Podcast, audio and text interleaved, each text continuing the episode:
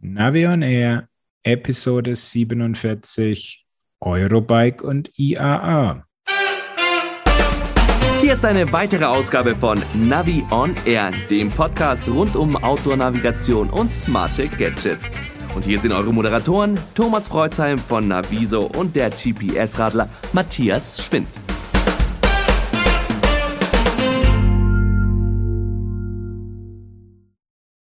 Hallo Matthias. Grüß dich, Thomas. Servus. IAA, das hört sich ja schon fast so ein bisschen tierisch an. Ja, und sie haben es ja auch dieses Jahr jetzt, um die Neuigkeit da ein bisschen rüberzubringen, auch IAA Mobility genannt. Also ja. nicht mehr nur eine schnöde internationale Automobilausstellung, sondern wir müssen da ja jetzt ähm, mit dem Zeitgeist gehen. Aber ich glaube, da sprechen wir ja dann später in dieser Podcast-Folge noch ausführlicher drüber. Mhm. Mobility, war dein Auto keine Mobility?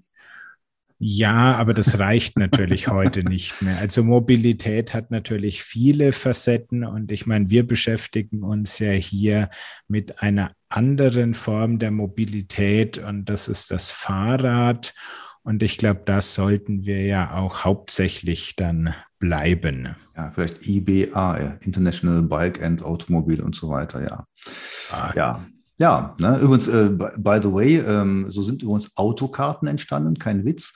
Früher, es gab ja früher Fahrradkarten als Autokarten und äh, es gab also im, ähm, im Deutschen Reich damals äh, Radfahrerkarten und äh, die hießen dann wirklich erst Fahrradkarten des Deutschen Reiches oder Radfahrerkarte und dann schwenkte das nachher zur Auto, Radfahrer und Autofahrer und nachher zur Autofahrerkarte und so. Ne? Also da gab es schon mal die Entwicklung. Vielleicht geht es jetzt umgekehrt. Ja, gut, ist ja ein logischer Schritt. Ich meine, das äh, Fahrrad ist ja schließlich älter als das Auto und insofern ähm, ist es von der Seite dann gekommen halt. Ne?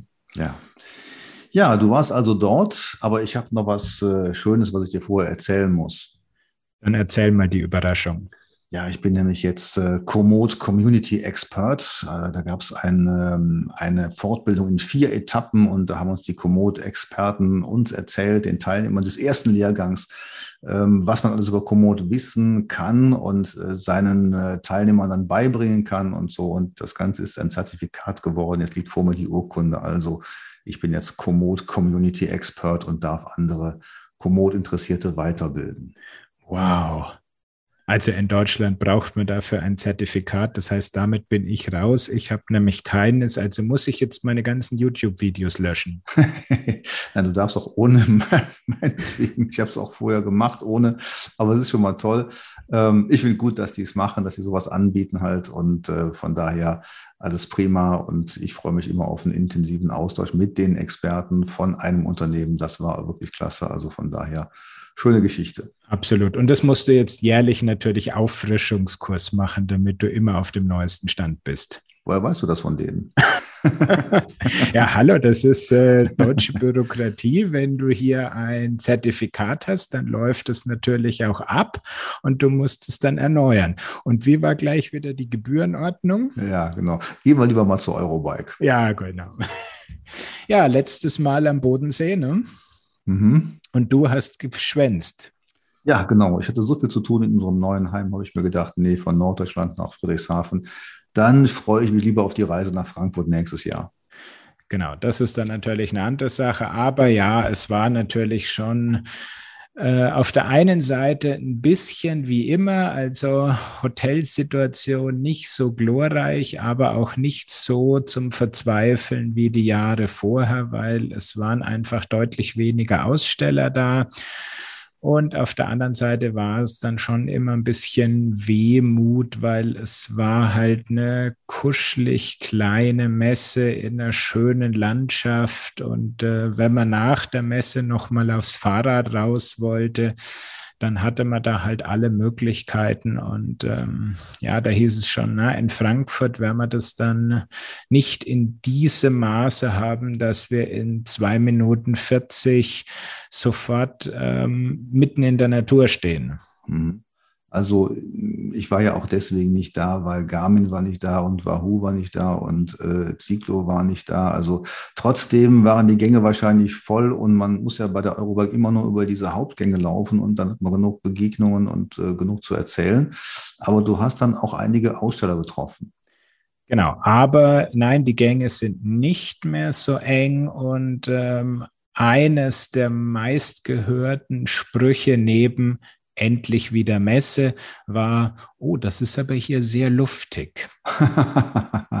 Äh, in den Ausstellerbereichen oder auf den Gängen? Auf den Gängen oder insgesamt die Hallen, weil ich meine, die ganzen kleinen China, Aussteller, die man so im hinteren Teil der Messe kennt, die waren alle nicht da. Ähm, auch von den großen Firmen, wenn die irgendwie aus Fernost kamen, die haben alle keine Delegation aus Taiwan, China und Co. dabei gehabt, weil die haben gesagt, die Quarantänevorschriften, die sind so verrückt, äh, das will sich keiner antun. Insofern waren wir Europäer, sage ich jetzt mal salopp, quasi unter uns. Mhm.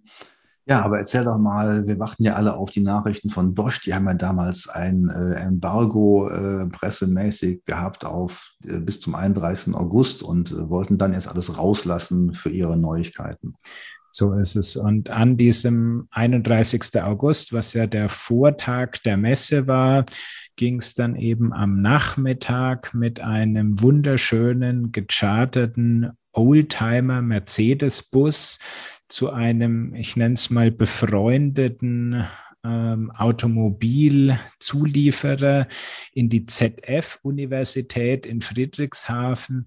Und dort gab es dann also die Pressekonferenz von Klaus Fleischer und anschließend waren dann ausreichend Testräder da und die gesamte Entwicklergemeinde. Also da konntest du wirklich dann auch mit den verantwortlichen App- und Hardware-Entwicklern äh, bis zur letzten Schraube und zur letzten API diskutieren. Das hast du auch wahrscheinlich weitlich ausgenossen. Natürlich.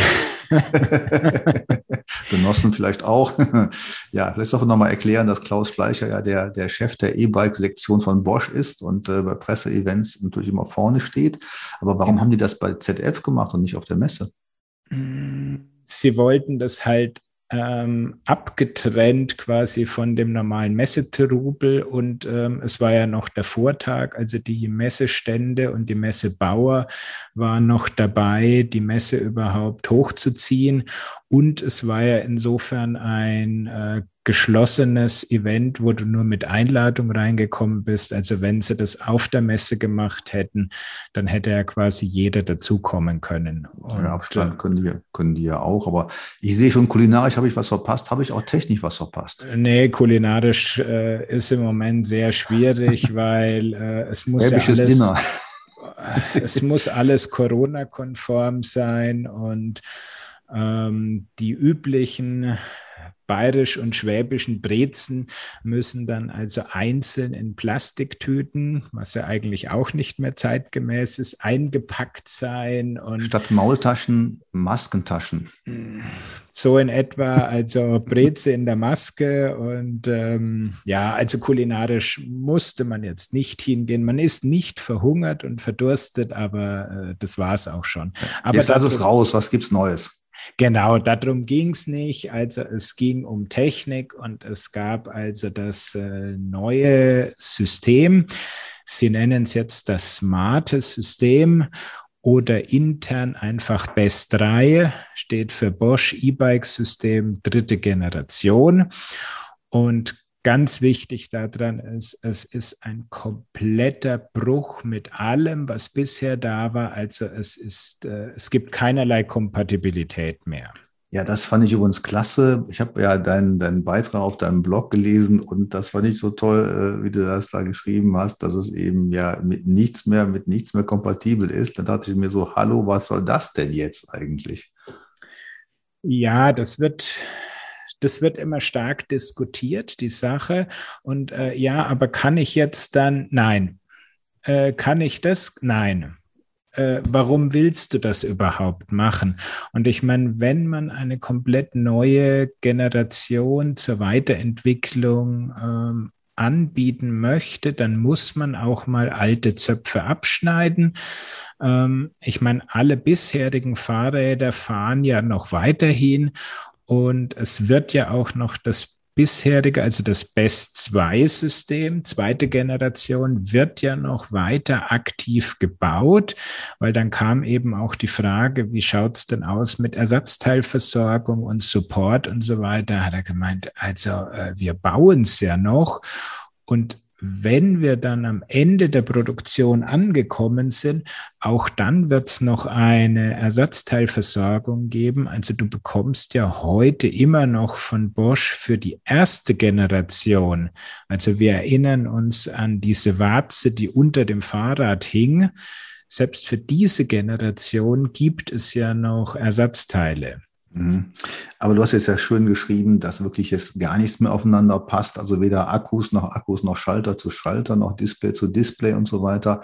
Ähm, mal ganz ehrlich, ist das jetzt wirklich notwendig gewesen, dass da dass man da alles neu macht bis hin zum Schalter und Akku oder ist das jetzt auch eine Marketingaktion? Also ganz in der Tiefe kann ich es nicht beurteilen, aber ähm, es hieß natürlich, sie haben ein komplett anderes Kommunikationsprotokoll.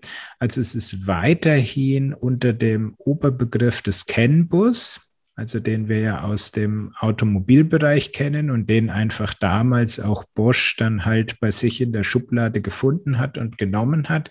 Aber da gibt es ja dann noch so eine andere weitere Schicht drauf, also quasi einen Can-Dialekt. Und da haben sie eben was anderes jetzt und deshalb können sich die ähm, Teile untereinander eben nicht mehr verstehen. Ja, ähm, vielleicht sollte man jetzt noch mal ganz kurz sagen, was ist jetzt eigentlich neu und ähm, ja, was sind jetzt die Vorteile gegenüber dem BES 2? Das ist natürlich so eine Sache. Ich meine, ich habe das beschrieben unter was sind denn die erlebbaren Neuheiten?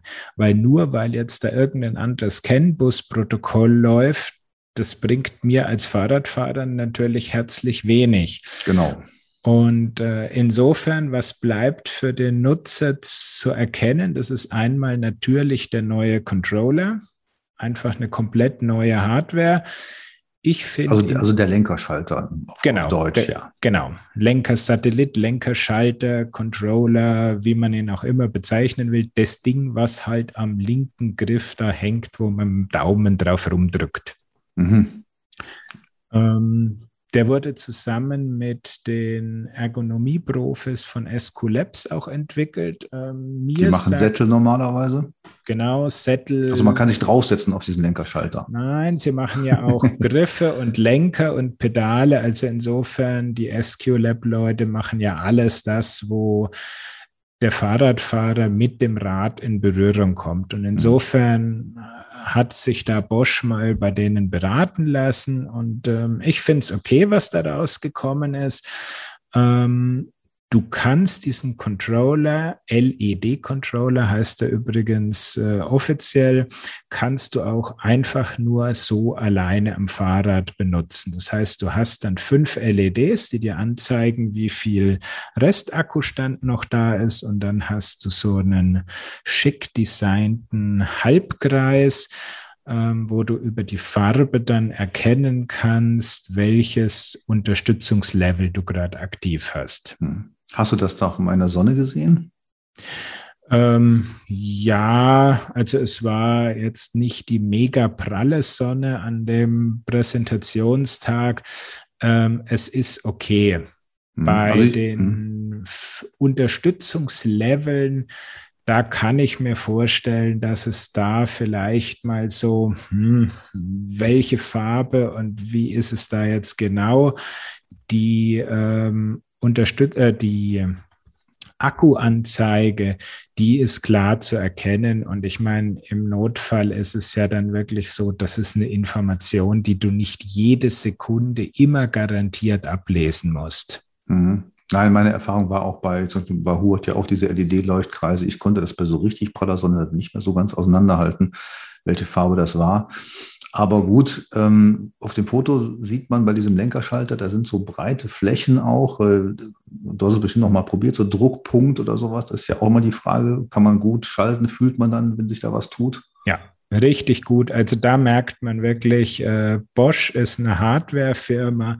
Das haben sie richtig gut drauf. Also du kannst äh, ähm, Druckpunkt äh, ist klar zu erkennen. Ähm, also äh, mechanisch passt es absolut. Und was mir sehr gut auch gefallen hat, ist diese eine Schraube an der Oberkante, die du öffnen kannst und dann kannst du diesen Controller in einer Nut verschieben und damit den Abstand zu deinem Daumen einstellen, weil ich gehöre ja zu denen, die erstmal so zweieinhalb Wochen brauchen, bis äh, Bremsgriffe, Lenkercontroller und Sattel und so alles perfekt an sich an, eingerichtet haben. Und ich äh, schraube da wirklich äh, ja, locker mal zwei Wochen drum, bis ich für mich die optimale Einstellung gefunden habe. Und das ist natürlich dann einfacher, ähm, dass du hier den Abstand zum Griff nochmal regeln kannst. Mhm. Drehen kann man das wahrscheinlich ja auch um die Lenkerachse. Genau. Und äh, was man, glaube ich, nicht verändern kann, ist dann der untere Teil dieses Lenkerschalters der hat so eine Fortsetzung, so ein, ein, ein, ein, Stummel sozusagen. Da sind dann weitere Tasten drauf, wenn ich das richtig sehe. Genau, also du hast weiterhin die fünf Tasten, die wir auch schon vom Kiox und Nyon Controller kennen, nur jetzt eben in einer anderen Anordnung. Die Plus-Minus-Tasten für die äh, Leistungsunterstützung, die sind eben weiter nach unten gewandert, was sehr praktisch ist. Ich meine, wir kennen ja alle auch die Schalter für die Schaltung, ähm, Kettenschaltung jetzt. Ähm, der Daumen ist ja einfach unterhalb vom Lenker und insofern ist es schon sehr praktisch, dass man den erreichen kann. Dann ist quasi in der Mitte diese, ich nenne sie immer Raute-Taste oder Bestätigungstaste, wie man es auch immer sagen möchte. Und direkt auf Höhe des Lenkers äh, sind dann eben die Rechts-Links-Tasten. Mhm. Die Tasten, die jetzt da sind, fehlen aber beim neuen Kiox-Display. Genau, also das äh, Display, was du optional noch dran anschließen kannst. Das kann eben der Fahrradhersteller entscheiden, ob er das Fahrrad mit Display ausliefert oder nicht. Ähm, ich gehe mal davon aus, dass einige Mountainbikes äh, das Display weglassen, weil gerade im Mountainbike-Bereich ist ja der clean Lenker äh, die Wunschvorstellung für sehr viele. Ansonsten, du kannst das Display auch einfach nachrüsten, aber es ist wirklich nur ein Display. Also es gibt keinen Akku mehr drin, es gibt keine Tasten drinnen. Du kannst es noch abnehmen, ähm, aber dann ist es sofort aus, weil, wie gesagt, hat keine eigene Intelligenz und keinen Akku drinnen. Mhm. Jetzt gibt es noch ein paar andere neue Sachen, also einen äh, stärkeren Akku, einen anderen Motor, ein Ladegerät und noch eine App dazu. Was ist jetzt davon wirklich äh, ja, herausragend, weil stärkerer Motor oder anderer Motor etc., das ja, kommt man ja quasi erwarten, so mit der Modellpflege. Äh, was ist so dein Fazit da? Gut, also der Motor ist nicht wirklich neu. Das ist der Performance Line CX Motor mit seinen 85 Newtonmeter, mechanisch quasi identisch. Es wurde halt äh, per neuer Elektronikplatine an die neue Software- und Elektronikarchitektur angepasst. Aber da gibt es im Prinzip nichts dazu zu sagen. Ähm, beim Akku ja, Mai, der Ruf nach immer mehr Akkukapazität, der schallt halt immer durch die Gegend und Bosch hat da gehört und hat jetzt auf 750 Wattstunden erhöht. Ähm, ist natürlich ganz nett. Klar, macht die ganze Sache wieder schwerer und größer. Und da merkt man jetzt schon, dass man so langsam eine Grenze erreicht hat einige Fahrradhersteller haben echte Probleme, diese lange 750 Wattstunden Stange überhaupt in die kleinen XS und S-Rahmen zu integrieren. Und ich habe von einem Hersteller gehört, der baut die kleinen Fahrradmodelle mit dem alten Best 2 System, weil da kriegt er noch die kürzeren, kleineren Akkus und die großen Fahrräder, also von Rahmengröße betrachtet, die baut er mit dem neuen System und 750 Wattstunden, weil es gibt für das neue smarte System nur noch diesen einen Akku.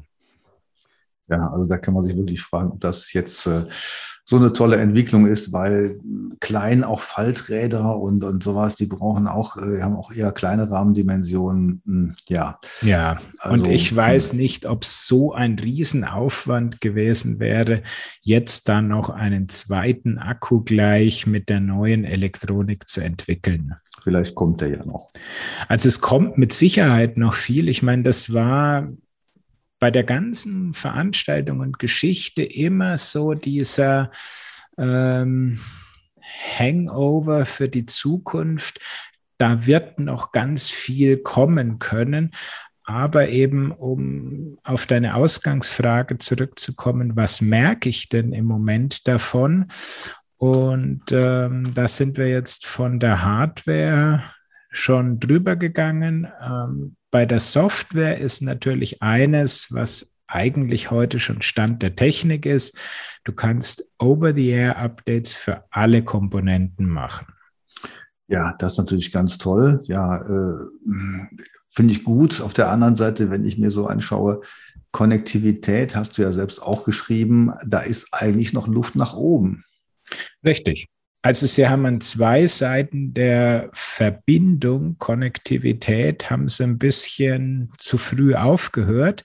Das ist das eine ähm, mit der Stromversorgung für externe Verbraucher, sprich Smartphone. Sehr schön fand ich den einen Kommentar bei mir dazu. Ähm, Jetzt wollen sie immer mehr Funktionen in das Smartphone legen und das Smartphone als zentralen Bestandteil von dem System. Aber du kannst es nicht mal laden. Ja, genau. Finde ich wunderbar. Ja. Und wahrscheinlich kannst du auch noch keine GPX-Dateien äh, äh aufs Kiosk laden, bringt ja sowieso nichts. Ähm, Neon geht auch nicht damit, ja, trotz Neon 2. Ähm, also, wenn ich mir das so genau angucke, dann denke ich so, hm, hätte doch noch ein bisschen wenn man schon alles neu macht, dann auch bitte so, dass alle Komponenten da sind und auch wirklich eine Usability da ist, die jetzt äh, ja State of the Art ist. Ne? Also sprich Aufladen von Smartphones, das ist eigentlich, äh, müsste man eigentlich gar nicht mehr reden. Ne? Dass es jetzt eine USB-C-Buchse geworden ist, freut dich natürlich, aber die dient ja eher der Wartung als irgendeiner äh, Kundenfunktion. So ist es genau. Und eigentlich brauchst du es ja nicht mehr, weil du kannst ja jetzt alle Komponenten ähm, über die, äh, über Smartphone aktualisieren. Also die, die Buchse für den Händler wird nur noch ganz selten in größeren Problemen überhaupt benötigt. Mhm. Ja, fassen wir mal zusammen. Jetzt haben wir lange über Bosch geredet, sollten noch mal ein paar andere Nachrichten bringen, aber so ein Satz vielleicht zusammenfassend zum Schluss. Wie beurteilst du die Neuigkeiten? Also technisch gesehen finde ich es äh, einen spannenden und wichtigen Weg, wir müssen halt abwarten, was die Zukunft bringt. Ich kann aktuell allerdings jeden verstehen, der sagt, und das war es jetzt schon, weil die erlebbaren Funktionen sind halt sehr dürftig. Dazu wurden einige Funktionen, die es bisher gab, wurden wieder rausgenommen. Also zum Beispiel die Navigation vom Kiosk oder die Log-Funktion, also diese Diebstahlgeschichte. Und insofern ähm, würde ich sagen, keiner muss irgendwie warten auf das neue System oder gar muss traurig sein, weil sein Traumfahrrad jetzt noch mit dem in Anführungszeichen alten Bosch-System gebaut wird. Ähm, man kann beide ganz gut nutzen und ich würde den Fahrradkauf nicht davon abhängig machen, welche Generation vom Bosch-Antrieb jetzt da mitgeliefert wird.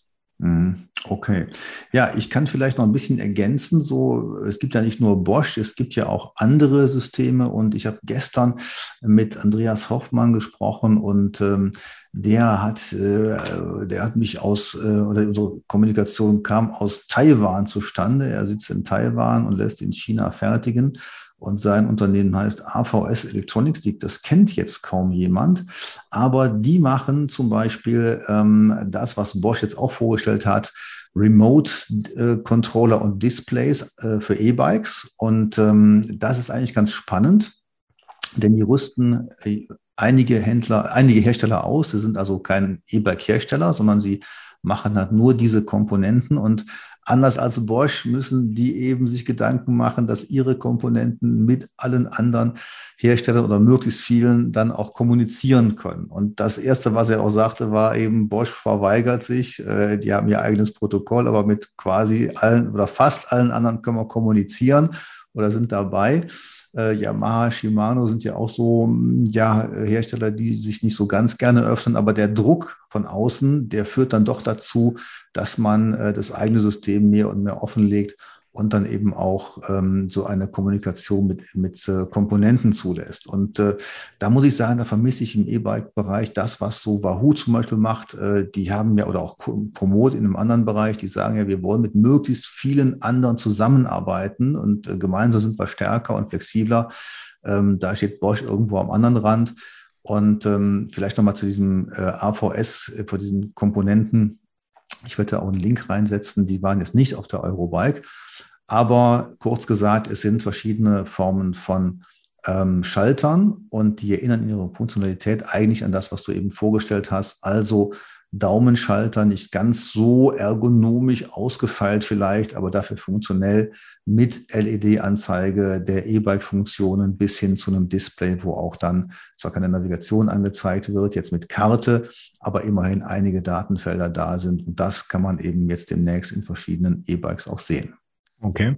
Aber das ist eine Geschichte für die Fahrradhersteller. Also das kann man als Fahrradfahrer nicht selbst danach rüsten, oder? Das ist richtig. Und äh, die ersten Systeme werden jetzt bei einem ähm, mit, ne, Bike-Sharing-Anbieter in Berlin angeboten. Ich setze das noch, noch mal als Info rein. Das ist natürlich jetzt eher was, was äh, von den Endkunden natürlich an den speziellen Fahrrädern dann aufzufinden sein. Was kann man also erstmal so nicht nachkaufen. Und auch da muss man sagen, äh, es trifft die gesamte Branche wieder die Chipverzögerung. Also Andreas sagte mir gestern, die haben eine Lieferzeit von äh, ja, neun bis zehn Monaten. Okay. Ja, gut, das hat man sehr oft gehört. Wie die ähm, anderen auch. genau. Also das Thema beschäftigt noch viele, wobei teilweise habe ich dann auch, wenn man mal intensiver oder auch einen Logistiker getroffen hat, hat man dann gehört, ähm, das größere Problem als die langen Lieferzeiten ist die Nichtplanbarkeit. Mhm.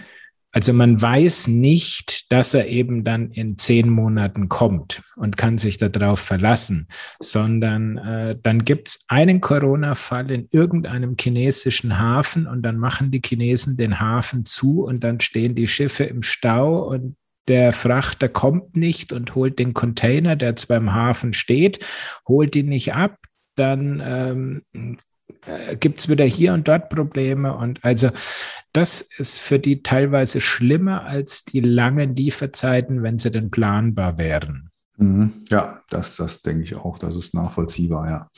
Ähm, vielleicht nochmal technischerseits, was ich eben noch vergessen hatte, diese, diese Remote-Schaltungen, die sind insofern Bosch vielleicht sogar überlegen, ähm, oder was vielleicht sogar, wenn man mal drauf guckt, die haben nicht nur Bluetooth, die haben auch einen Gyrosensor, ähm, also ganz spannende äh, E-Bike-Technik und auch NFC zum Beispiel drin.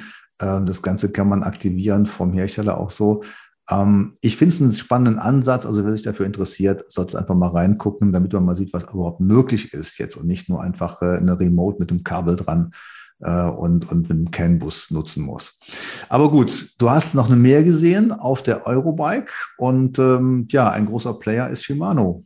So ist es. Ähm, da habe ich nicht ganz so früh eine Audienz bekommen, aber es war ja schon vorher ein bisschen was durchgesickert. Also Shimano da gehen wir jetzt in den ganz sportlichen Rennradbereich rein, äh, hat für seine Rennradschaltungen jetzt auch das drahtlose Zeitalter eingeläutet und hat die elektronische DI2-Schaltung auf ein Semi-Wireless-System umgestellt. Also nur noch ein Draht statt zwei Drähte. Der Draht war schon immer nur einer, aber äh, es wurde nur dort quasi umgestellt, wo es eigentlich auch in meinen Augen Sinn macht. Und das ist der Weg von den Lenkerschaltern zum Schaltwerk runter. Da wurde auf drahtlos umgeschaltet und die Komponenten, also Schaltwerk, Umwerfer, die sind weiterhin per Kabel an eine zentrale Batterie angeschlossen. Mhm. Also Stromversorgung über Batterie und Kommunikation über Bluetooth.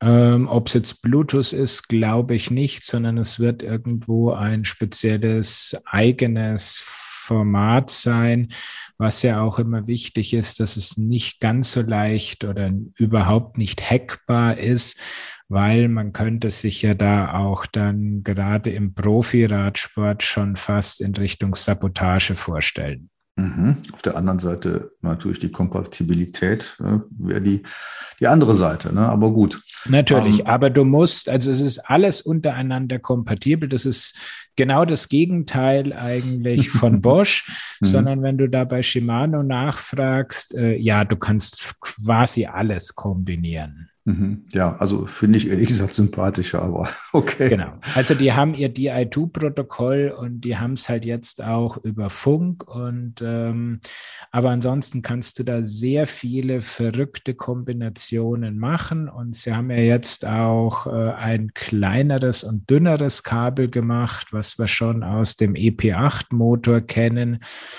Und ähm, es gibt aber einen Adapter auf die alten Kabel, also wenn du noch irgendwelche alten Sprintschalter oder Triathlon-Schalter hast, dann kannst du die weiterhin mit diesem Adapter ankoppeln. Also da ist fast alles möglich. Jetzt sag nochmal zur Erlebbarkeit. Äh, Kabel weniger ist ja nett, aber bringt das was jetzt für die äh, Anwendung? Ja, es ist schneller geworden. Wobei, da muss man sagen, der kleinere Teil geht da nur an die Funkverbindung. Hat mich auch gewundert, dass eine Funkverbindung schneller ist als ein Kabel. Aber es wäre so und dann haben sie noch den Motor schneller und kräftiger gemacht. Das heißt, sie konnten dann laut eigener Aussage die Schaltzeit im Umwerfer 58 Prozent schneller machen. Das klingt immer gut. Kabel schneller, äh, langsamer als Funk, kann ich nicht glauben, aber vielleicht liegt es wahrscheinlich im System an sich in der kompletten Funktionalität. Genau, also das soll minimalst schneller sein, aber der große Gewinn ist durch kräftigeren und schneller schaltenden Motor. Damit wird eigentlich die echte Schaltzeitverkürzung dann erreicht. Und der Motor braucht einfach dann auch ein bisschen mehr Strom. Und das war auch einer der Gründe, warum sie sich dann für eine größere Zentralbatterie entschieden haben. Also sowas leuchtet mir ein. Von daher, ja, sind wir mal auf deine Tests gespannt demnächst. Ja, also ich bin sie ja schon mal auf der Messe gefahren und ähm, was wirklich beeindruckend ist, ist, äh, wenn du in diesem vollautomatischen Synchro-Shift bist, wo ab einem gewissen Kettenschräglauf ja auch selbstständig das Blatt wechselt und dann, damit der Gangsprung nicht zu groß wird, einen Konterschalter auf dem Ritzelpaket macht. Also das geht wirklich wahnsinnig schnell und wie man schon schön sagt, smooth über die Bühne. Also wenn du diesen Satz nochmal schreiben kannst und das jeder versteht, dann sind unsere Hörer wirklich total gut gebildet. Ja, man kann ja zurückspulen und sich das nochmal in äh, langsamerem Tempo reinziehen. Genau. Wunderbar. Genau. Ansonsten, was natürlich äh, gerade für mich als Connectivity-Fan wichtig ist, äh, das Schaltwerk ist jetzt das äh, Herzstück und die Zentrale von diesem ganzen System. Also darüber wird jetzt äh, der Akku geladen. Ähm, es hat den Bedienknopf, der vorher an der Junction-Box war. Diejenigen, die DI2 fahren, die wissen jetzt, äh, was Sache ist. Und das äh, Bluetooth und ANT-Modul ist gleich eingebaut. Das heißt, du kannst sofort wieder deinen Sigma, Wahoo, Garmin damit koppeln. Ich habe das auch auf der Messe getestet, funktioniert schon. Ähm, ja, du kriegst einfach wieder alle Informationen auf deinem Garmin oder Wahoo angezeigt, was deine Schaltung macht. Und insofern ähm, Connectivity, wie wir das gewohnt sind, bei DI2 ist das sehr gut. Ähm, Schaltgefühl passt auch. Ähm, es hieß sogar, dass die Schaltung jetzt einen Ticken günstiger geworden ist, aber hast du das gewusst, dass Shimano keinerlei äh, UVP-Preise rausgibt? Nein, nicht. Ja, ähm, also da habe ich gefragt, ja, was ist jetzt da mal eine Zahl und so weiter. Ja, gibt es nicht. Also wir haben halt einen Preis, für den wir die Teile an die Händler verkaufen und jeder Händler kalkuliert dann selbst. Also es mhm. gibt da anscheinend keine überhaupt mal Zahl, die man da in den Raum legen kann. Oder man hat es aufgegeben, weil gerade bei Shimano kennen wir ja auch von Garmin, da wurde einfach sehr viel Spielraum auf dem Verkaufsmarkt ausgespielt, ja. Ähm, was wir noch sagen sollten, wir reden jetzt über die i2 fürs Rennrad, ja? Richtig. Okay, und ich glaube, die DI2-Fans haben es verstanden. Ich habe es jetzt nicht so ganz nachvollziehen können, aber was mir deutlich geworden ist, dass Shimano da, glaube ich, seine Hausaufgaben gemacht hat, Konnektivität zugelegt hat. Also für mich klang das ziemlich gut. Genau. Und was noch ein Fun Fact quasi am Rande ist, warum wurde sowohl die äh, Dura Ace, also die Top of the Line, das Beste vom Besten, und die Ultegra, die zweitbeste, also die, die normalerweise die meisten Radfahrer am Radl dran haben. Warum wurde die jetzt plötzlich gleichzeitig vorgestellt? Da macht man doch normalerweise eine Pause dazwischen. Ja, so war es auch geplant. Eigentlich hätte letztes Jahr die Dura Ace, also die Top-Schaltung rauskommen sollen dann ein Jahr alleine auf dem Markt sein und dieses Jahr dann die Ultegra, die bezahlbare Variante, nachgeschoben werden. Aber nachdem letztes Jahr etwas verrückt war und es keinerlei Messen und damit entsprechende Aufmerksamkeit gab, hat sich eben Shimano entschieden, die Dura Ace nicht vorzustellen. Und darum gibt es jetzt gleichzeitig Dura-Ace und Ultegra in der neuen Variante. Und ich glaube, da finden sich auch für beide Gruppen genügend, ähm, genügend Kunden. Da habe ich da keine Sorgen. Ja, also sie hatten ein bisschen Zeit, da schon äh, die, die Dura Ace vorzuproduzieren, aber die wird sowieso in sehr kleinen Mengen nur produziert. Also das sind ja wirklich in den absoluten Spitzenrädern kommen die ja nur zum Einsatz. Mhm. Wollen wir mal zurück auf so eine ganz anders gelagerte Navigationsanwendung, so vom High-End zum Low-End? Gerne. Was schwebt dir davor? Ja, ich habe so im Gedächtnis, dass du, beziehungsweise ist ja auch schon nachzulesen, dass du über die Zukunft unseres einfachen Navigationsanbietersystems Teasy etwas geschrieben hast. So ist es. Ich hatte einen Termin auf der Eurobike bei dem GPS-Tuner. Nein, Teasy war wie erwartet nicht mehr vor Ort. Auch nicht Tahuna? Auch die waren nicht da. Auch Komsa war nicht da oder die Baros oder jetzt nennen noch fünf andere Namen, die da irgendwie mit reinkommen. Der letzte in der Kette war quasi da und das war der Softwareentwickler GPS Tuner aus Ungarn und da hatte ich eben ein sehr interessantes Gespräch mit dem Geschäftsführer und einem der Gründer von GPS Tuner. Und da haben wir uns eben auch. Dem Gabor? Mit Gabor, Gabor. und Matthias. Äh, ja. Nur man müsste ihn jetzt ungarisch aussprechen können. Matthias. Wie auch immer. Musst du doch wissen. Nein, an Ungarisch probiere ich mich echt nicht. Also, GPS Tuner, was haben die gesagt? GPS Tuner hat gesagt, ähm, TC Tahuna ist wirklich beendet. Ähm, allerdings, sie werden jetzt noch für die Nutzer, die da draußen unterwegs sind, auf eigene Rechnung ein letztes Kartenupdate noch rausbringen. Das ist ja schon mal schön.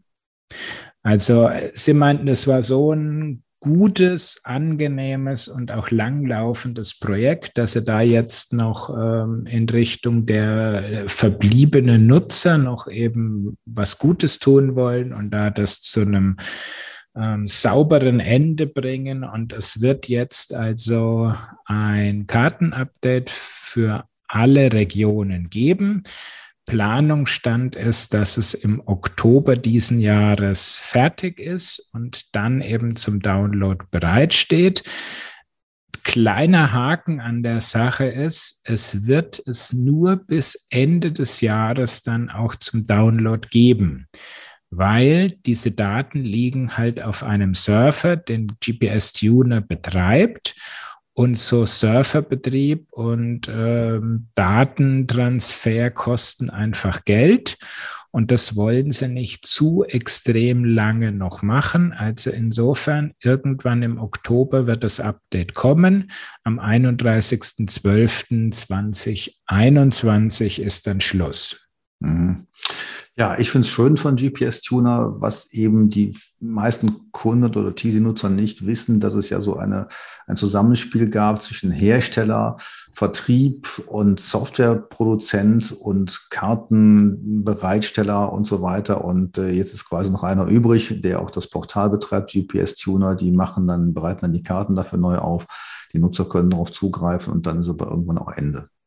So ist es genau. Und dieses Tahuna Tool, das kannst du natürlich noch äh, quasi beliebig lang nutzen, weil das ist ja ein Offline-Programm auf dem Computer. Allerdings haben sie mir da auch gesagt, ähm, es sind ein paar Komponenten drin, die natürlich Online-Zugriffe machen und die werden dann ab dem 1. Januar nächsten Jahres nicht mehr funktionieren oder nicht mehr garantiert funktionieren. Mhm.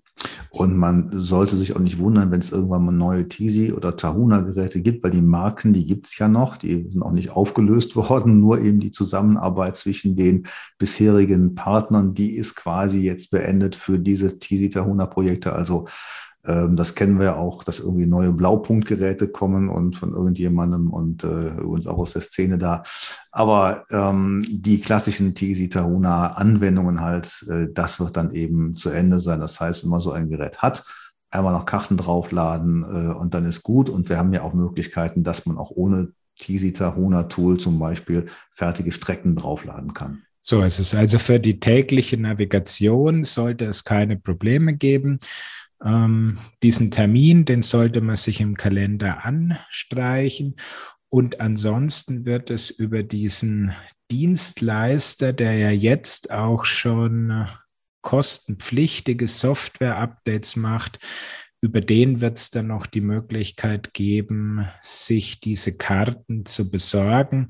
Und der kann die dann eben im Rahmen von diesem Software-Update dann auch auf das Gerät packen, wenn es da mal irgendwie Probleme gibt oder man dieses Download-Fenster verschwitzt hat. Mhm. Ja, wunderbar, gut zu wissen. Vielleicht noch ein kleiner Hinweis für die Bosch-Entwickler. Ähm, Teasy war ja ein Gerät, ich glaube, das ist eine einzigartige Geschichte, wo wirklich von der ersten Variante des Teasys, also wirklich den, der ersten Modellvariante bis zur letzten, die Software kompatibel war. Absolut, ja. Also da haben auch alle Nachfolger oder Vorgänger alle Software-Updates mitgekommen, weil es war nie so ein großer Hardwarebruch drinnen, dass es unbedingt eine neue Hardware äh, gebraucht hat. Ja. Gut, das war Teasy, mhm. aber es gab noch weitere Neuigkeiten auf der Eurobike.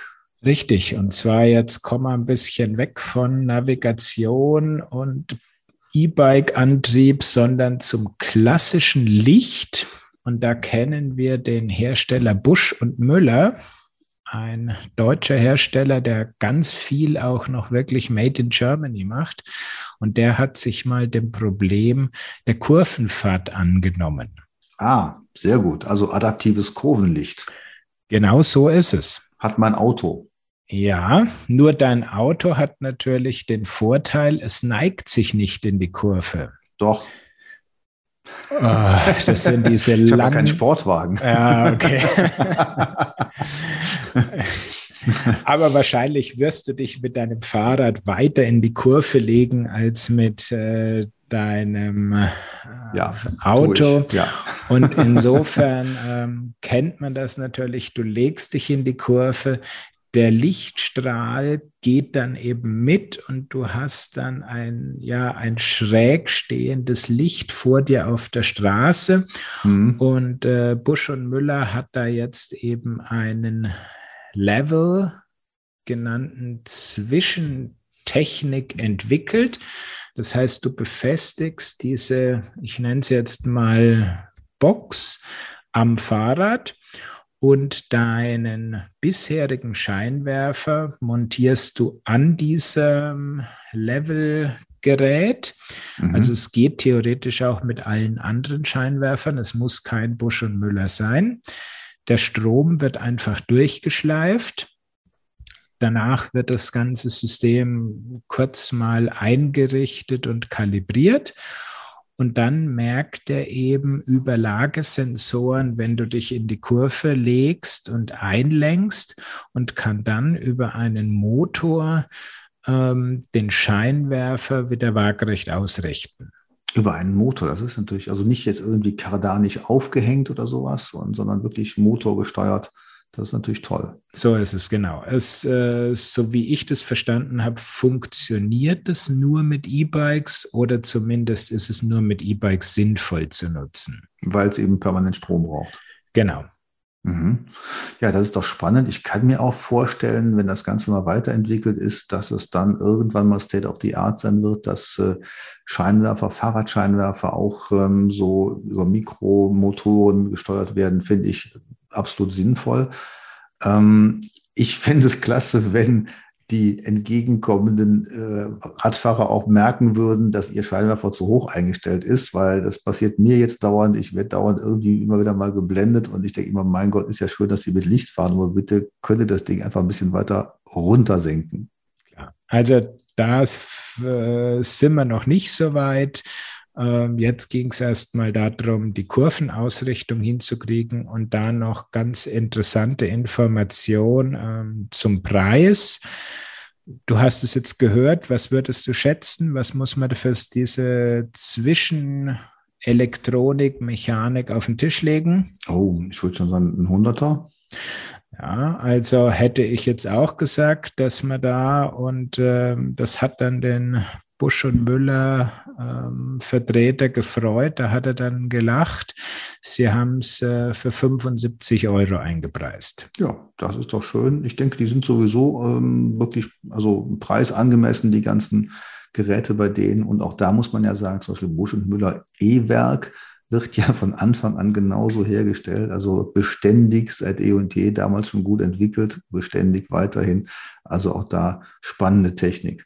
Genau. Also das, ähm, es äh, waren Prototypen zu sehen und äh, erste Vorserien und ich stehe schon auf der Liste für so ein erstes Testmuster. Mhm. Also, ja, was gibt es denn sonst Neues? Ja, aus Holland gab es die Firma Grava. Ähm, eine putzige Sache eigentlich. Ähm, und zwar, die haben entwickelt eine Luftpumpe, in der Narbe. Jetzt wird es aber ganz undigital, oder? Ja, ein bisschen. Also natürlich ist es ganz knallharte Mechanik. Das heißt, es ist eine Luftpumpe in der Narbe eingebaut. Da gibt es eine Elektronikansteuerung und natürlich auch einen Drucksensor. Und dann schließt sich eben elektronisch gesteuert eine Kupplung, wenn der Luftdruck nicht passt. Und dann ähm, wird über die Drehung des Rades diese mechanische Pumpe betätigt und über ein dünnes Schläuchlein läuft dann die Luft zum Ventil und kann dort also ganz normal quasi den Schlauch mit Luft versorgen. Also doch wieder digital und kontrolliert und das passt ja wieder in unser Thema rein. Ähm, wir reden jetzt über die Vorderradnabe, oder? Na, sie haben das für beide Narben angeboten als aha, Set. Aha. Und sie haben ganz besonders den Gravelrad-Bereich im Auge. Und du kriegst also dann diese zwei Pumpen. Im Moment hast du noch eine App. Perspektivisch wollen sie natürlich auch auf die Garmin und Wahoos dieser Welt. Aber erstmal hast du eine App, da kannst du dann den Luftdruck einstellen. Und sie hatten eine recht große Testflotte da und ich bin da auch dann äh, mit unterwegs gewesen und dann kannst du also den Luftdruck in 0,1 oder 0,2 Bar Schritten kannst du den dann verändern und wenn du ihn runtersetzt, dann hörst du es mal kurz zischen, dann lässt er den Luftdruck ab und wenn du ihn erhöhst, dann ja, man hört schon, wenn man genau zuhört, wenn man genau aufpasst, dann hört man schon die Pumpe dann arbeiten, wie sie mechanisch gekoppelt wurde über die Kupplung. Und dann fängt er an und pumpt den Reifen auf. Und auf der App kann man dann also sehen, wie weit der Druck schon hochgekommen ist. Also das finde ich total klasse. Luftpumpe in der Narbe kenne ich jetzt noch nicht. Ähm, elektronische Ventile und sowas, das gibt es ja schon oder Anzeige, wie viel Druck im Reifen ist. Aber das ist ja echt äh, wirklich was Neues. Ja, das ist wirklich spannend gewesen. Und Sie sagen also, ein Bar wird in ungefähr einem Kilometer gemacht. Ah, ui, da muss man ja doch, also so mal ganz schnell wechseln geht dann doch nicht. Ne? Nein, also es ist nicht, wie man das aus diesen äh, Offroad-Trucks kennt, die so eine Dakar-Rallye fahren, dass das innerhalb von Sekunden hoch ist, sondern es wird ja über die Kraft des sich drehenden Rades gemacht. Und insofern, aber ein Bar, ein Kilometer, also wie, wie stark veränderst du den Luftdruck? Naja, gut, es kommt eben, ne, es kommt dann mal der Anstieg, es kommt eine Abfahrt ebenso und dann möchte ich eigentlich auch genau an der Abfahrt und nicht einen Kilometer später die Luft haben, die ich brauche. Ja, aber wie viel Unterschied machst du da rein? Und gut, das muss man dann noch aus, ähm, wirklich in der Praxis sich anschauen. Was ich natürlich da auch ganz spannend finde, ist, das System überwacht sich ja immer selbst. Das heißt, wenn du einen ganz leichten, schleichenden Blattfuß hast, wirst du das quasi nicht mehr merken. Mhm. Weil er erkennt, oh, mein Luftdruck ist zu niedrig, ich koppel mal die Pumpe, äh, pump den wieder leicht auf, bis er wieder passt und dann geht eben über diesen schleichenden Blattfuß die Luft wieder raus. Also man, sagen wir mal so, wenn das kein E-Bike-System ist, dann merkt man es ja schon wahrscheinlich daran, dass vielleicht ein wenig Antritt mehr erforderlich sein muss, denn die Pumpe braucht ja auch irgendwo Kraft. Und äh, wie viel schwerer wird denn das ganze Rad durch ein solches System? Oh, ich glaube, das waren fürs gesamte Rad 150 Gramm. 150 Gramm, das ist ja toll. Ist das denn nur für E-Bikes oder auch für normale Bikes? Ist prinzipiell egal. Ähm, wie gesagt, Sie haben jetzt im Moment erstmal im ersten Schritt hauptsächlich die Gravel-Bike-Fahrer im äh, Blick. Und es wird jetzt auch erstmal nur komplette Laufräder geben. Ja, weil Narben mal eben umzurüsten, das ist auch nicht so ganz einfach. Da muss ja umgespeicht werden und alles drum und dran. So ist es. Ja. ja, spannend. Und Kostenpunkt? Ist natürlich maximal schwierig, da jetzt einen Preis zu nennen, ähm, weil es kommt halt immer darauf an, was nimmst du für einen Laufradsatz. Ich mhm. meine, im Gravel-Bereich, da gibt es ja von der einfachen Alufelge bis zum High-End-Carbon-Laufrad alles. Und insofern wird das Ganze, sie haben also Preise von 2000 Euro für Set genannt, aber das sage ich mal auch, ja, das sagt jetzt wenig aus, weil es kommt einfach darauf an, was hast du für ein Laufrad. Mhm. Okay. Ja, ist am Anfang dann schon etwas für die Hightech-Fans, aber trotzdem spannend. So ist es genau. Und da gehen wir jetzt gleich noch ein Stück weiter in die Hightech-Ecke. Und zwar der heiße Scheiß im Profi-Radsport nach Pulsmesser und Leistungsmesser wird jetzt dann in Zukunft vielleicht wahrscheinlich die Körperkerntemperatur werden. Körperkerntemperatur. Das hört sich so nach Nuklearbetrieb an. Ja, oder ich kenne das vom Grillen. Wenn man, die, wenn man die, das Thermometer in den Braten reinsticht, um die Kerntemperatur des Fleisches im Blick zu haben. Jo, und jetzt gerade der Radler auch so einen Sensor reingepiekst in den Hintern und dann wird dann die Temperatur auf dem Bahu angezeigt. Genau das, so läuft es, nur ohne diesen Pieksen. Also die haben da einen Sensor entwickelt ähm, Schweizer Präzision übrigens. Mhm. Äh, die Firma sitzt in der Schweiz und hat eben diesen Sensor entwickelt und ähm, wie immer wird das Ganze über ganz äh, ausgetüftelte äh, Algorithmen eben ähm, dann berechnet und am Schluss kommt dann eben die Kerntemperatur raus und du klippst diesen Sensor an deinen Pulsbrustgurt, also der hängt dann so an der Seite, hat dann schönen Kontakt mit äh, deinem Brustkorb noch und der misst eben dann die Temperatur und äh, über ganz viel Softwareintelligenz gibt er dann eben die Körpertemperatur raus und die bekommst du dann auf Garmin, Wahoo oder Chorus angezeigt. Ja, und warum das Ganze überhaupt ähm, es ist eben herausgefunden worden, dass sobald deine Körpertemperatur eben einen gewissen Schwellenwert übersteigt, dass sich dann der Körper mehr um die Kühlung des Körpers kümmert als um die Leistungsfähigkeit. Und das heißt, wenn die Temperatur hochgeht, dann sinkt die Leistungsfähigkeit. Und insofern ist es eben wieder mal ein Punkt, wie auch schon bei der Leistungsmessung. Du musst schauen, dass du als Athlet in diesem optimalen Fenster bleibst, also dich nicht zu sehr überanstrengst, um da auch lange Distanzen dann durchzuhalten. Also irgendwie erinnere mich sowas an Corona-Messung so mit dem äh, Kinderthermometer auf die Stirn. Ähm, aber sowas kommt man, glaube ich, nicht umsetzen. Das wäre wahrscheinlich auch beim Rennradbetrieb nicht so ganz effektiv. Aber ein Sensor im Ohr vielleicht, wäre das nicht eine einfachere Lösung gewesen? Ja, jetzt wissen wir beide jetzt nicht so ganz genau. Ob das ja. im Ohr jetzt so, so praktisch ist, ich meine, anscheinend kriegen sie es über den Brustgurt sehr gut hin. Mhm. Sie haben auch das Ganze in diesen Wahoo Ticker Fit Bändern, also diese optischen ähm, Pulsmesser, die am Oberarm befestigt werden. Da kann man es auch montieren. Und sie experimentieren im Moment damit, ähm, diesen Temperatursensor in eine Uhr zu integrieren.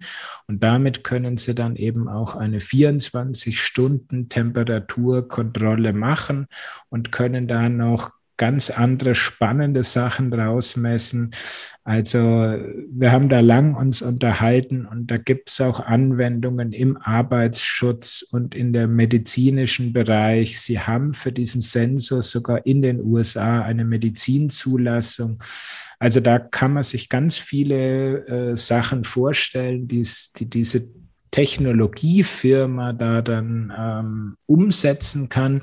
Aber als erstes Produkt gehen sie eben jetzt mal in den absoluten Top-Radsportbereich, weil der hat eben auch die entsprechende PR-Wirksamkeit. Man sollte den Sensor dann nicht an ein Stück Grillfleisch klemmen, wie du eben eingeleitet hast. Das wäre dann wahrscheinlich äh, nicht ganz so effektiv. Das wäre doof, weil die äh, Algorithmen sind darauf nicht abgestimmt. Und außerdem, er ist zwar für die Triathleten wasser- und tauchfest, also man kann ihn auch beim Schwimmen dran lassen, aber grillfest ist er dann eben nicht. Ich glaube, um die 230 Euro kostet es.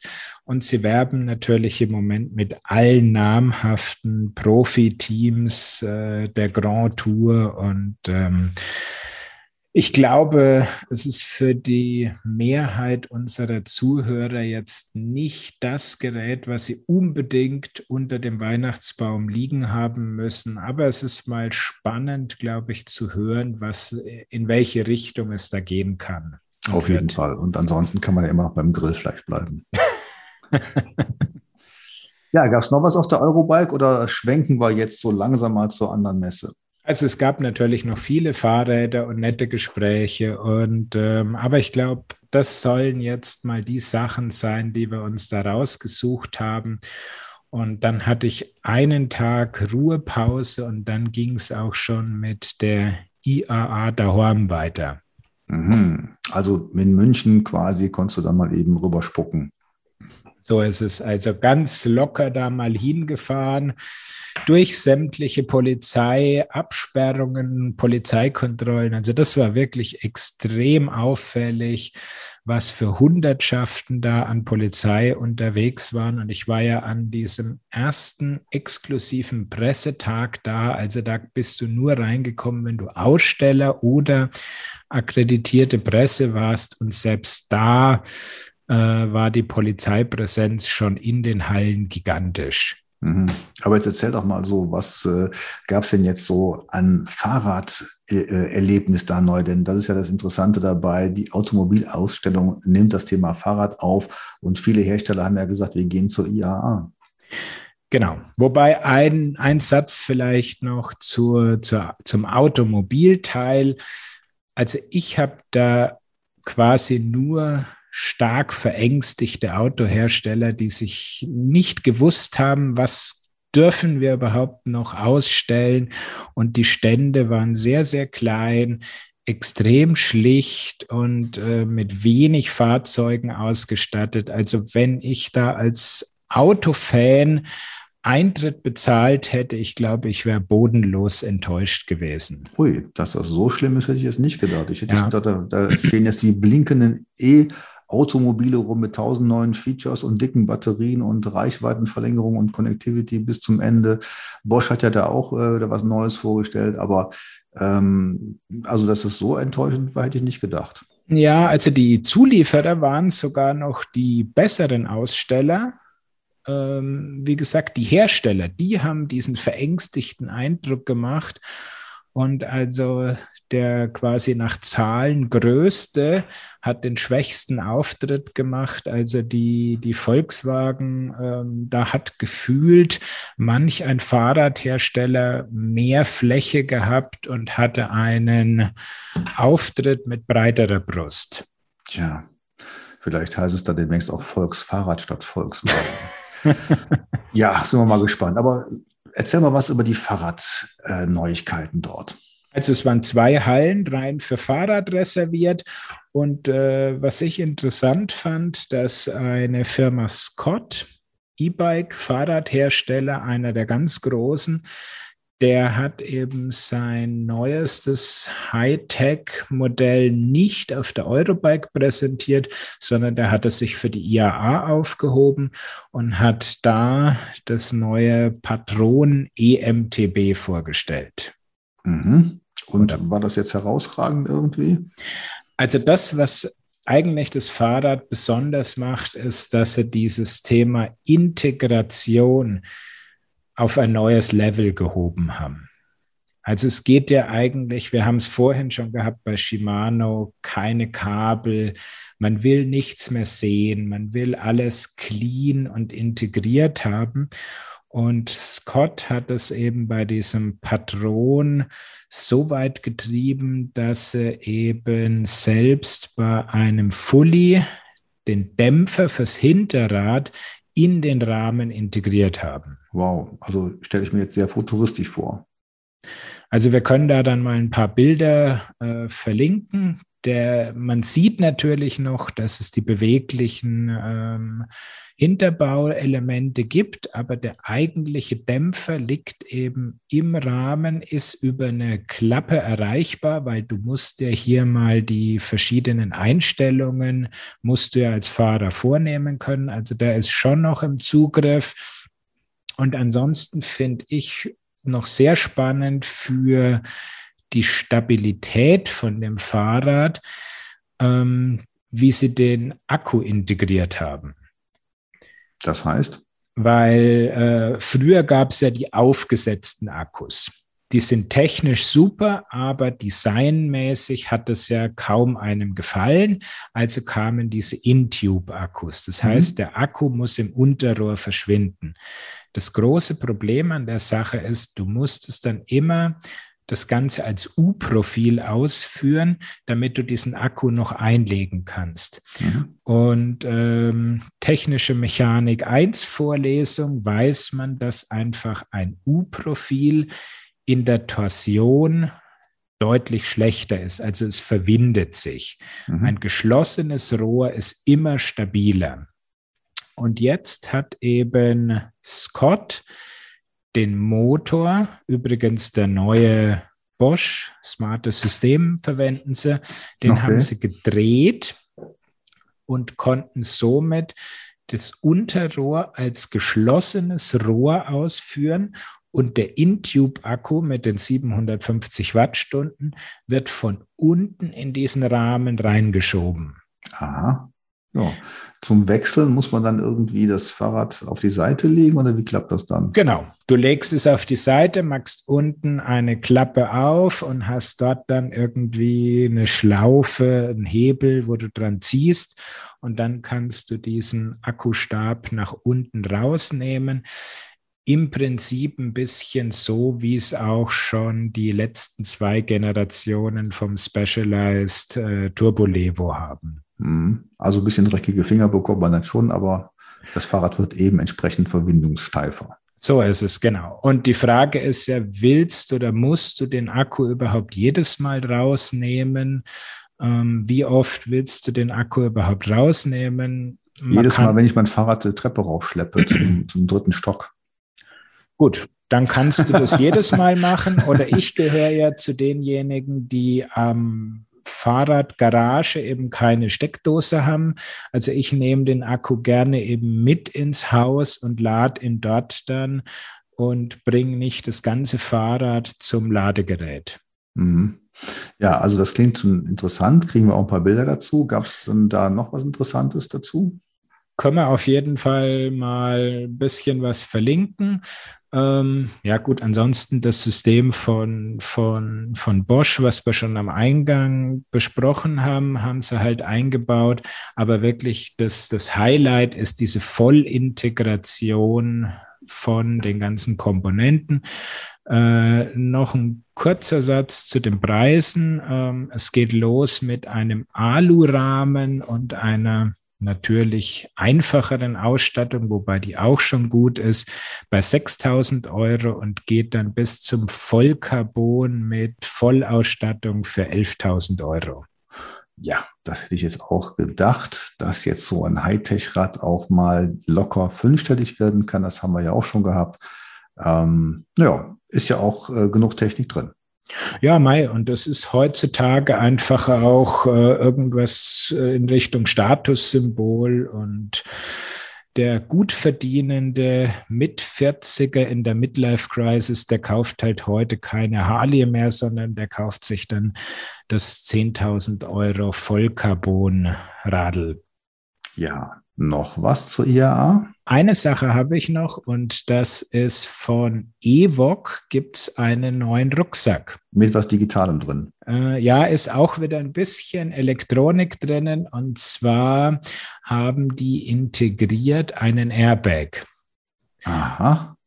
Und Du hast dann eben diesen Rucksack, du musst ihn über eine spezielle äh, magnetische Schla äh, Schließe, musst du ihn äh, zumachen und damit wird er aktiviert.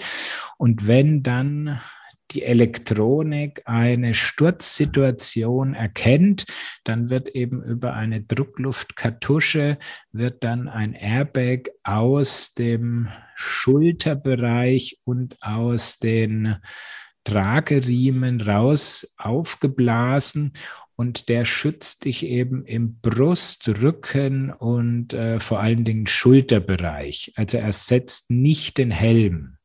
Ja, aber den Sturz jetzt, den der Kopf dann auffangen müsste, also der typische über den Lenker Unfall, wird der damit dann verhindert, äh, gedämpft? Für deinen Körper ja, du musst weiterhin oder du solltest natürlich weiterhin einen Helm tragen. Also wie gesagt, einen Helm ersetzt er nicht. Es ist eine zusätzliche äh, Schutzschicht für den Oberkörper. Und ich glaube, wenn ich mal an meinen Unfall zurückdenke, mir hätte dieser Airbag sehr viel geholfen, weil ich bin ja seitlich auf die Straße geknallt und habe mir dann die Schlüsselbeine gebrochen. Und ich glaube, da hätte er sehr viel retten können. Mhm. Ja, das klingt auf jeden Fall gut und absolut sinnvoll. Auch äh, die Idee finde ich genial, dass man in einen Rucksack in die Schulterpolster dann diese, diese Airbag-Technik einbaut. Ähm, das, denke ich, ist ein richtiger Fortschritt. Und äh, was kostet sowas? Sie sind im Moment so noch ein bisschen in der Preisfindungsphase, aber so um die 800 Euro. Jo, ja. Ja, das ist dann äh, ähm, der saure Apfel, in den man beißen muss, Klar. wenn man sowas haben möchte. Ja. Und aktuell erstmal nur für den Straßen- und Tourenbereich gedacht. Also ähm, nicht für den Hardcore Downhill Mountainbike Fahrer, den es da im Bikepark zerbröselt, der sollte dann wahrscheinlich doch besser einfach seine mechanischen Protektoren anziehen. Das ja. Äh, und wie viel schwerer wird das ganze System dann? Boah, da muss ich passen, weiß ich nicht. Aber eines habe ich noch, und zwar das ganze System ist reversibel. Also das heißt, wenn der einmal ausgelöst ist, musst du den Rucksack nicht wegschmeißen, sondern es gibt eben eine sehr präzise ich nenne es jetzt mal Faltanleitung, wie du diesen Rucksack, diesen Airbag wieder zusammenfalten kannst. Du tauschst die ähm, Patrone mit der Druckluft aus und dann ist er wieder einsatzbereit. Das finde ich auch ganz, ganz attraktiv. Ja, also nicht Austausch einer kompletten Airbag-Einheit wie im Auto, was ja einige hundert Euro kostet, äh, auch dann etwas anders funktioniert, sondern wirklich äh, handhabbar gestaltet ist. Genau. Und wenn es mal ein leichterer Sturz ist, dann kann man das System eben nochmal weiterverwenden. Ich meine, wenn es dich auf einer Rennradabfahrt bei 40 km/h zerlegt und du schlitterst noch über die Fahrbahn, dann wird auch einfach der Stoff so zerschlissen sein, dass er nach dem einmaligen Rettungseinsatz dann auch ähm, verbraucht ist und dann ist er einfach mechanisch kaputt und dann mussten trotzdem wegschmeißen. Mhm. Tja. Ja, jetzt haben wir jetzt schon eine der längsten Podcast-Episoden produziert, wie ich das so sehe, mit zwei Messen ähm, Matthias, gibt es ja noch einen Restkommentar zur IAA? Ja, ich bin mal gespannt, wie das dann nächstes Jahr weitergeht. Also wenn das zusätzliche Problem der Corona-Beschränkungen, wenn das vielleicht wegfällt, weil das war bisschen heftig, wie sie das gemacht haben. Also auch Maskenpflicht im Open Space und so fand ich ein bisschen übertrieben. Und ähm, es ist eine gute Grundlage gelegt und es muss noch ein bisschen die Details gefeilt werden, aber das kann eine spannende Sache noch werden. Mhm. Ja, das heißt, dann sind wir am Ende unserer Messepräsentation. So ist es. Und jetzt hast du noch äh, hier auf unserer Liste noch ein paar Sachen stehen. Ich wollte dir eigentlich nur noch eine Sache vorstellen oder genauer gesagt zwei. Und dazu habe ich, wenn es jetzt funktioniert, ein akustisches Rätsel. Da darfst du mal raten, was das ist. Ich hoffe, das klappt jetzt. Hörst du das? Ähm, ja, ich mach's nochmal. Ja. Was ist das? Klingt wie eine kleine alte Kamera, wo man erst den Spannhebel irgendwie dreht und dann den Auslöser betätigt. Ja, kann sein. Es ist was komplett Undigitales, ja, um wirklich mal was ganz Undigitales jetzt zum Schluss zu präsentieren. Es ist nämlich eine Zange. Es ist eine ähm, äh, eine, eine Kombizange, äh, nicht eine Kombi ist gar nicht wahr. Es ist, äh, sind zwei Zangen und zwar von der deutschen Firma Kniepex. Die haben mir die mal zugeschickt. Ich hatte früher schon mal mit denen zu tun. Es geht da eigentlich um Fahrradwerkzeug, was man übrigens auch nutzen kann, um zum Beispiel Kabelbinder fest zu zonen, also Hilfsmittel, um die digitalen Helfer dann fest am Lenker zu ziehen.